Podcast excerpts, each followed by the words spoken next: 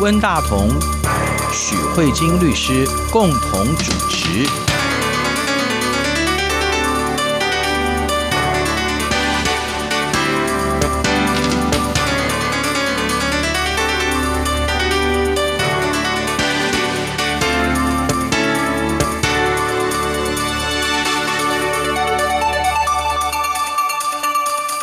各位听众好，这里是中央广播电台两岸法律信箱，我是温大同。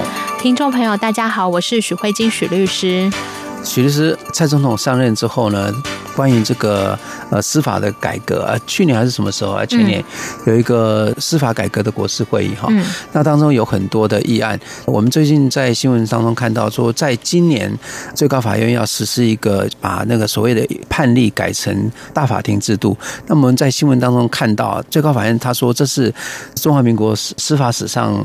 一百年来一个非常重大的改革哈，看起来是非常的巨大哈。可是从判例改成大法庭，嗯，这个制度到底它是具体的内容是怎么样？它的那个最主要的精神，还有它可能会带来的影响，还有它的可行性怎么样？我想许律师今天好像是要跟我们介绍这个话题。嗯，因为我想之前我们在节目中有稍微提到，就是判例制度的检讨嘛。对。那呃，其实去年年底通过这个对于法院组织法这个法。律进行修法之后，那其实大家都非常关注这个，对台湾的法律界来说算是一个很大的变革，大家都非常关注接下来所谓的法律审是怎么样的进行。结果后来我看了一下法条，其实还蛮惊吓的。原来今年七月四号就要上路了。对对。然后那时候想说，哇，定在七月四号就是一个美国独立革命的嗯的日子。为什么定一个这么奇怪的日子？然后在一个具有非常革命性的日子里，然后大家做一个非常革命性的上路，我觉得还蛮有意思的。对，嗯好，那我觉得他这个制度最大的革新，确实是把判例走送走入历史。因为目前台湾的判例来说，不但走了。快要一百多年，嗯哼，然后这一百多年，文大哥，你知道现在司法院有统计出几个判例嘛？因为我们的判例相当于某种程度相当于法条，法条对。对，那据统计有将近九千则的判例，真的啊？那也太多了吧？那其中五千五百则是民国三十八年以前的，嗯，是。那已经你不觉得很惊人吗？对，我觉得这样子太恐怖了。现在是中华民国。一百零八年，对对。那我们在一百零八年这个时间点，我们有将近九千则的判例，超过一半以上的判例是在民国三十八年以前就做，而且是在中国大陆时期，对不对？对，所以你可以想象看这个时空的变化，就是我们还在受农业社会。所以会产生一些很不合理的情况，对对对。但是他的地位又又跟法律一样，除非他被废止了，否则他就继续着规范着我们现在的。人民，这还想一想还是蛮不可思议的。对啊，你想想看，我们从小的观念，我们的社会已经变化到我自己都无法想象，何况是民国三十八年以前的。对，哦，难怪我们很多人骂法官是恐龙，某种程度上，他们是用恐龙的法律在。对，我觉得如果是这样的话，难怪。因为那个法条就是法条嘛，他们就会对它有一个规范性。对啊，大家认识用法要依据这个部分。对，所以这时候这是产生这一次判例制度最大的严格，因为大家觉得不合时宜，这是第一点。但是问题是我们还是得回到一个法院一个组织的概念，不论台湾或是中国或者世界各地，所有的法院都有一样的工作，就是审判。那每一个国家都有。不同位阶的法院，比如说像台湾就是地方法院、嗯，高等法院、最高法院；中国可能是基层法院，然后中级法院，然后高等法院。然后到最高法院，对有吗？就法院都有不同的位阶的这个部分。那不变的地方是，下级审法院处理的是事实的部分。嗯、哦，到底发生什么事情啊？今天是你家的狗咬他，还是他家的狗咬你？嗯、事实到底是什么？是的。那要用哪些法条来去处理这样的一个伤害的事件，或是一个损害赔偿？这里面有事实跟法律的认定。嗯、但是每一个国家最终审的法院，他们都担负着。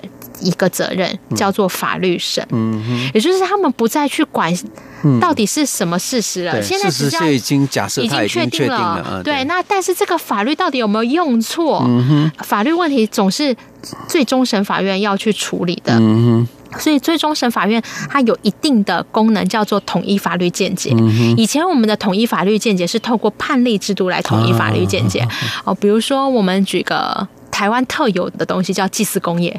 嗯哼啊，对对，这这算是非常具有台湾风土民情的，嗯的的文化吧。对对，因为如果你去美国，你跟他跟美国律师讲祭祀工业，然后美国律师头脑都昏了。真的吗？对啊，对啊，这是一个非常非常具有台湾风格的文化的一个法律。祭祀工业这个件事情，好，那祭祀工业最重要就是派下权的部分，也就是这一群祭拜同一个，比如说林氏祖先的的这一群人。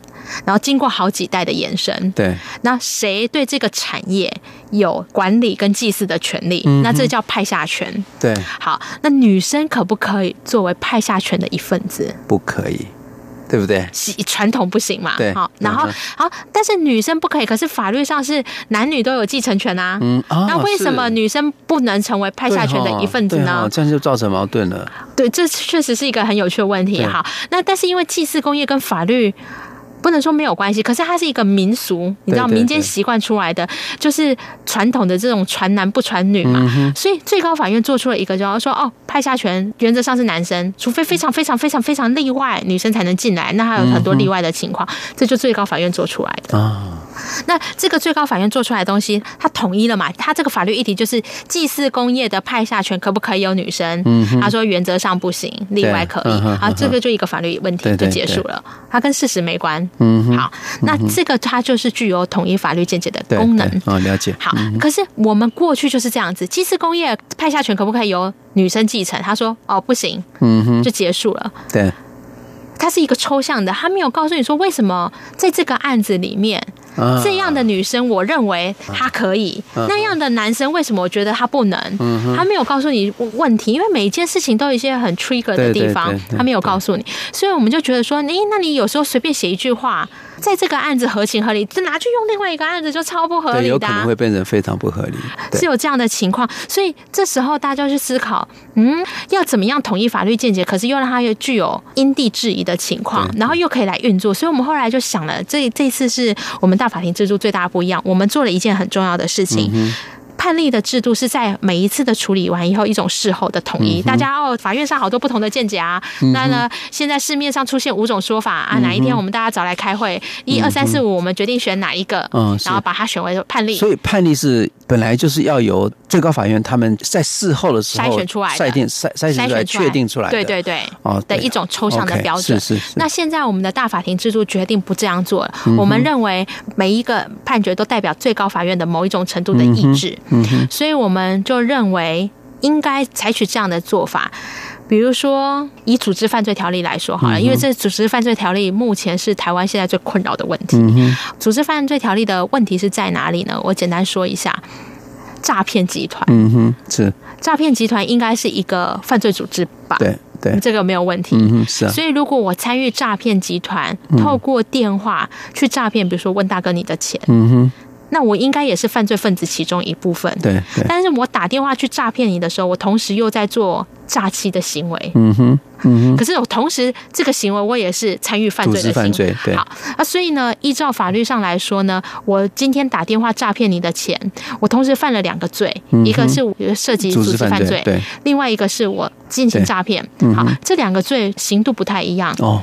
参与组织犯罪的人，除了一定的刑度以外，我们还有外加一个刑，叫做强制工作。哦，那为什么要强制工作？你闲闲没事干，有正常工作你不做，你干嘛参与犯罪组织？所以就强制工作，希望你劳动。嗯哼。但是呢，如果你只是诈骗别人的钱，我们就罚你。罚你去坐牢，他就没有强制工作这个刑罚，就对对对对。可是我今天同时在诈骗你的时候，我是一个行为触犯两个罪名嘛，所以呢，法律上不能处罚我两次嘛，只能透过想象竞合的方式处理，就是我一行为触犯数罪名，我选一个谁处罚的比较重的，我来罚你，对对对对，应该是这样才合理吧？那罪呢？你觉得哪个罪比较重？应该是组织犯罪比较重吧？没有，不是啊，是。诈欺罪的罪行比较重。哦是哦。因为你是参与组织犯罪，你不是 organize 一个组织犯罪，所以参与的罪行比较轻，然后实施诈骗的行为比较重，所以通常所有的诈骗集团的诈骗分子都会被施以施行诈术的罪行。那可是有些法院就觉得好不合理哦，那个强制工作就是一个轻罪加强制工作，跟一个重罪不用强制工作，好奇怪哦。所以有些法院就心想说，那不然你诈欺罪，然后那个强制工作啊也要进来。这样可以理解吧？对对对。所以，我们实务上就这样合法吗？我们实务上就产生两个见解，一个就是一旦是用诈欺罪的话，就不用强制工作。有的法院说不对啊，如果我今天没有诈骗，我只是参与组织的话，我还有一个强制工作。你今天。不但参与组织，你又诈骗，你是罪上加罪。为什么你可以不用强制工作？嗯、那我想跟听众朋友讲，为什么强制工作那么重要呢？嗯嗯嗯、因为在强制工作到底是什么？其实强制工作如果用中国大陆的用语，就是劳改。哇，劳改。那要去搬石头吗？是的，然后就是劳动的部分。我每次去绿建的时候，碰到我那些诈欺的当事人啊，嗯、他们都跟我说，律师要关多少年我都没有关系，嗯、但是我千千万万，你一定要帮我做一件事情，就是我绝对不要强制工作。他说太痛苦，我在监狱已经没有自由了，嗯、我不但没有自由，还要去做那些苦力的工作。嗯、他说各式各样的苦力你都想不到，嗯、非常的辛苦。嗯、然后我就想一下，为什么诈欺？犯罪的人那么怕强制工作，因为他诈欺犯罪，他本身已经没有正当职业，他每天就是以游手好闲骗别人的钱，所以你今天叫一个游手好闲去工作，他可能真的很痛苦。所以这里强制工作等于是在丧失自由行之外，你还要强迫劳动的意思。那我们过去两岸法律系下，曲律师也有跟我们分享，其实，在监狱里面，其实那个没自由的。状况其实是非常辛苦的，嗯、对，对，对，所以可以理解为什么大家不想在这个辛苦的条件之下又去做劳动的工作这样子。好，所以呢，有些法院就觉得说，你参加轻罪要强制工作，你犯重罪都不用强制工作，这不是无意鼓励大家犯重罪吗？所以有些法院透过这样的想法，他觉得，那我除了处你诈欺犯罪以外，嗯、我还要加强制工作。嗯、哼啊，实务上两种见解。我们到了最高法院了，哇，人生真是太快乐了。最高法院的同一庭。同一庭哦，就是这同样一个五个法官同时做出了两个不同的见解。在第一案件，他们说诈欺就诈欺，不用强制工作。过没一年以后，他们发出了第二个裁判，说啊，这种诈欺就是要除了诈欺罪以外，还要再加强制工作。哇，这所有下级审法院跟我们律师大家都头痛了。嗯，如果我们当事人法院的法律见解都不一样，都不一样。我们当事人问我说，律师，那我这样要不要强制工作？我会跟他讲说，哎，不好意思啊，因为那个法院有两种见解。那为了避免这种两种见解的不一样呢，我们现在新的大法庭制度是这样改的：如果以这个案子来说，假设第一个法院的见解，最高法院做出来说，在这样的一个情况之下，我们认为这种诈骗集团的分子进行做诈骗的时候，除了诈欺犯罪以外，应该要强制工作。假设我这样做的话，那接下来有第二个案子啊，原则上第一个案子就会对后面的案子产生拘束力。是。那这是这种拘束力有一个前提，必须作为法官或律师的，就一定要去分析，要相同案件做相同处理。嗯哼，也就是说，要几乎一模一样的犯罪行为，比如说我一定是先去参加一个犯罪组织，那我可能是做车手去诈骗你的行为，大概这个流程基本上要一样。如果有不一样的情节，当然不同的情节有不同的处理。可是相同情节做相同处理。好，假设有一个相同的情况的时候，刚才前面不是已经做过一个案子了吗？就是诈欺加强制工作。接下来这个案子又送到最高法院了。最高法院心里想说，我觉得不予置评哎，可是我又受到前面的拘束。这时候他如果不予置评的时候，他就应该要主动提案。啊，他不像我们现在这个法院又自己再做出一个说，哈，那个之前那是别庭的见解，我们这边自己大家五个人决定啊，就是写强制工作，他这时候就变成，因为他负有统一见解的责任，啊，这个时候第二个法院的判决不是还没下吗？嗯哼，这个法院就必须要主动提案，提去大法庭里面。所以他这个案子等于说，在一个中间的程序，他发现，哎，这个法律可能有问题哦。我们这见解大家可能会产生不一样哦。我不一定赞成你之前的见解。他这时候向大法庭提案，告诉大法庭说，我们现在的法律争议就是一个行为触犯数罪名的时候，到底只要用诈欺罪就好，还是要再加一个强制工作？我觉得这是一个法律问题，我需要大家来讨论。嗯哼，好，那这时候大法庭如果做出来的见解说，嗯，经过所有人的最高法院的法官集思广益以后，我们认为好像真的不对。嗯哼，需要只有诈欺犯罪而已。嗯，那这时候大家都同意了，然后就下来。OK，那第二个法院才可以做出这个。判决，嗯嗯、这个已经经过大法庭所确认的这个中间裁定，就会拘束现在这个审判庭以外，嗯、同时又产生一个效果。OK，这一个判决之后又拘束后面的法院。嗯哼，那如果这个后面的第三个法院的见解，他又开始觉得说。嗯，在这个相同情况之下，我还是觉得有问题。嗯哼，你要再送去大法庭制度，还可以再讨论。对，就是可以讨论。这样子同时有一个什么样的好处呢？第一个，它有一个统一见解的功能，只要后面的人没有意见，就一直一直遵循之前的见解。但是因为遵循久了，如果把时间的因素考量进去以后，有时候现在看起来很合理，十年后可能不合理，二十年后可能不合理。这时候最高法院任何一个庭的审理的法官都可以随时赋予。提案的状况，嗯哼，那这样才有办法因地制宜。我们不希望再产生民国三十八年以前的法律见解去拘束现在一百零八年的时空，嗯，还透过这种方式来处理这样一个机制。那这样一个机制。有一种好处就是呢，它不会像现在我们的东西都是从很多法院的判决里面去搜寻各式各样。这某种程度上有一种事前告诉你说，哦，目前我们最高法院经过大家讨论哦，大家现在都同意这个见解。那这样有一个好处就是，人民在诉讼的使用上，理论上可以期许说，大家对法院的裁判有预测性。嗯，这是这个制度我觉得最主要的概念。嗯哼，它有两个很重要的一点：第一个统一见解，第二个它是个案的裁判。嗯哼，它不再像以前是一个抽象的法条。嗯哼，它是一个个案的裁判，每一个针对这个事实，所以这个法院的法官就必须要针对相同的事实受前面的法院的拘束。今天如果你认为不相同的事实，你本来就不用受前面裁判的拘束。我觉得这很重要嘛。嗯哼，那如果你相同的事实要不想接受前面的裁判的拘束，你就要提到大法庭去讨论。那我们可以啊、呃、再休息一下，我们接下来可以再跟听众朋友更详细的介绍这个法院的组织，大法庭制度可能会怎么运作。好，我们休息一下，马上回来。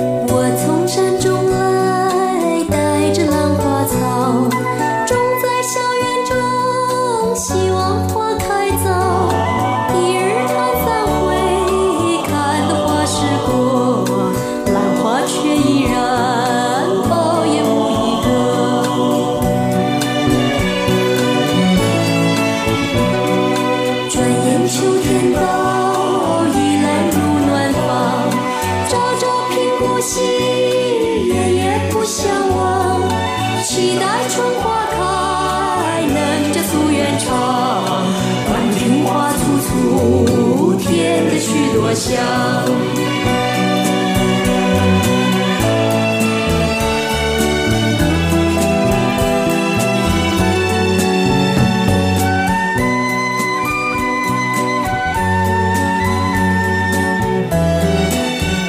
这里是中央广播电台两岸法律信箱，我是温大同。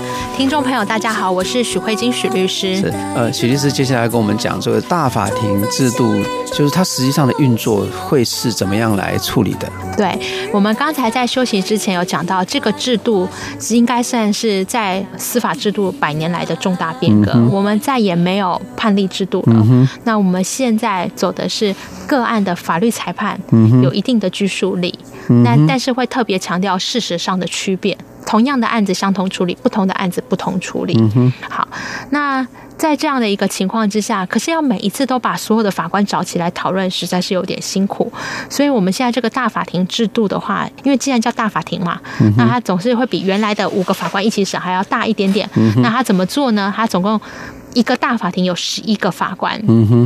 台湾的法庭是这样，民事庭跟刑事庭各有九庭。嗯哼。那所以原则上审民案的法官不会去审刑案。哦。所以我们为什么设计十一个？就是这九庭每一庭都要有人派代表出来。嗯。你就是代表第一庭的见解，你就是派代表第二庭的见解。至少你在那一庭，你最清楚你们那一个 team 里面的想法是什么。我可能没有办法把每个人都找出来开会，可是我们用派代表的方式，所以九庭各派一席。然后再加上那个提案的法官，你也有。嗯，因为毕竟你觉得很奇怪，你才会提嘛，所以提案的法官也有，嗯、然后再来就加上一个审判长、庭长这样子，然后这十一个人开会，嗯、这十一个人开会，这时候大家就会就这个案子讨论。那比较有大的问题是这样子的，就是如果我今天是被第一庭派出来的，嗯，我难道要一定要坚持我们那一庭的见解吗？比如说，我们以组织犯罪条例来说，如果我那一庭的见解就是诈欺就诈欺，不用再强制工作，嗯、那经过了很多的。审理之后，我还是要继续坚持我那第一庭的见解吗？理论上应该不会嘛，因为独立审判，对不对？对，就是这样子。就是你虽然是代表你们第一庭出来，可是因为在这个审理过程中，你会更接触到更多的双方的辩论，嗯、然后讨论，然后思辨，嗯、所以你再也不需要被你原来那一庭的拘束。不然，如果你会被那一庭拘束，其实不用讨论，那就不用讨论。对对，其实就知道了嘛。对对对对。对啊，那个只要看结果就知道。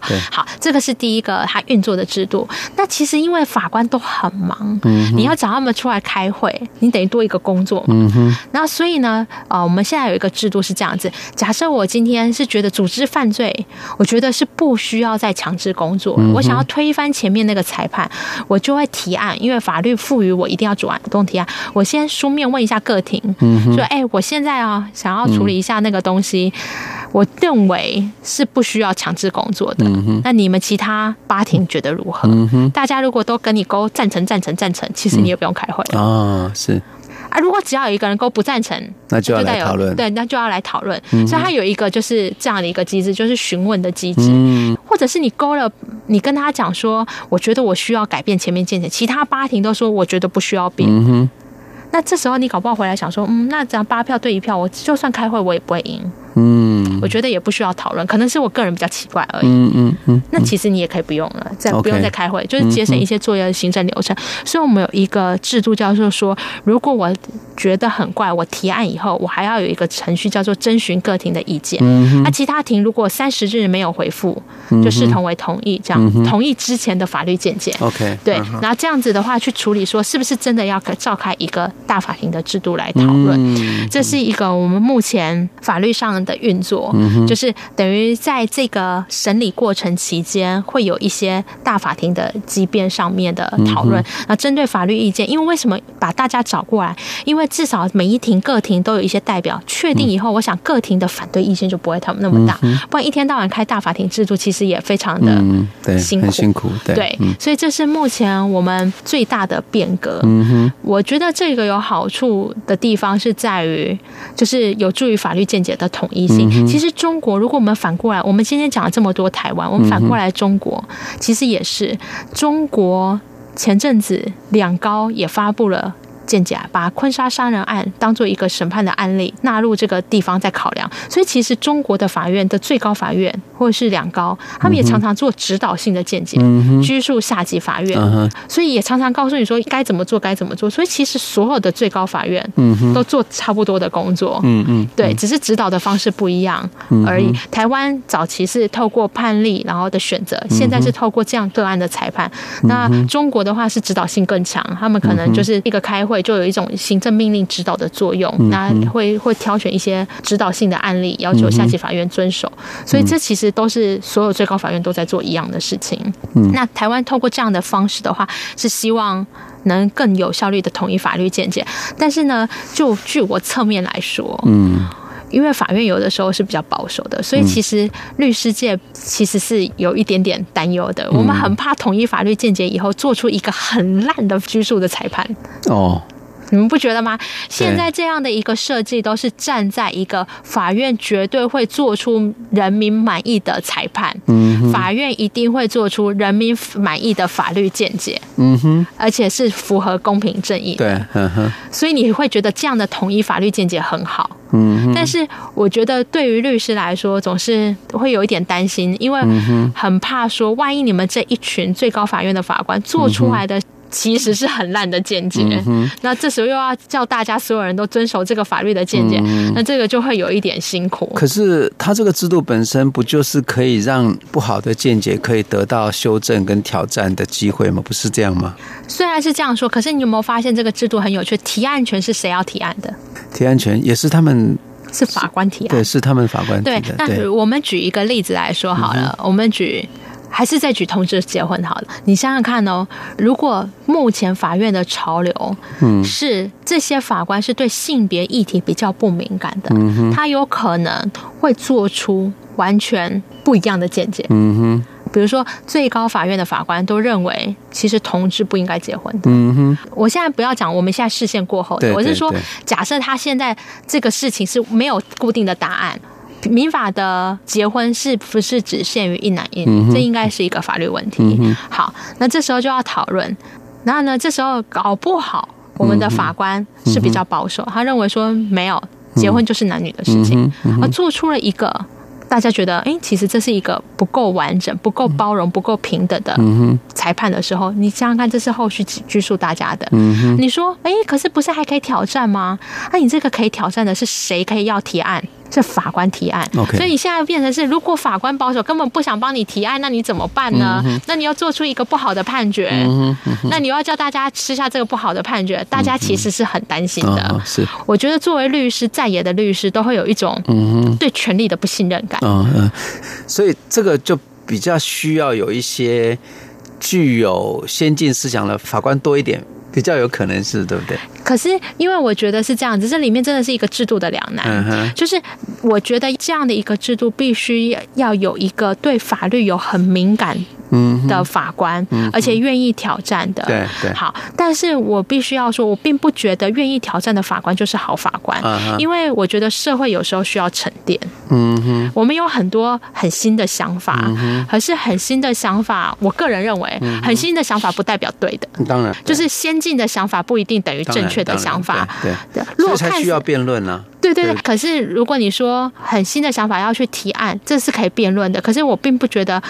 有一个法官，他有拥有很多新的想法，是一件对司法是个我个人认为，并不是一个我我没有并没有持续持着说那是对司法有利的事情。可是我觉得应该是说，对议题敏感的法官要 trigger 是这个可能是这个制度需要的。但是如果我们的法官是被动的，或是大家有很大的结案率压力，就现在我们事情都做不完还提案，是怎样要搞死大家嘛？如果你是用绩效的话，那其实这个制度不一定达得到那个目的。我觉得是这个。问题，因为其实我觉得每一个体制都会有它一些比较惩恶的一面。那这个法律目前，我觉得我们比较担心的是说。法条规定的还不错，我觉得听看起来是很不错的法条，但是实际上的话，会不会因为一些奇怪的原因，变成法官不愿意主动提案？嗯，那这样的监督该怎么进行？这是我觉得我们比较担心的事情。嗯，是对，所以所以律师，你对于这个我们呃从七月四号要实施的这个新的大法官制度，就是你觉得它的利益是非常的好的，对。可是实际上能不能产生好的效果，还要再观察。对，我觉得还要观察，而且因为我现在手上已经有一件案件，我觉得依照。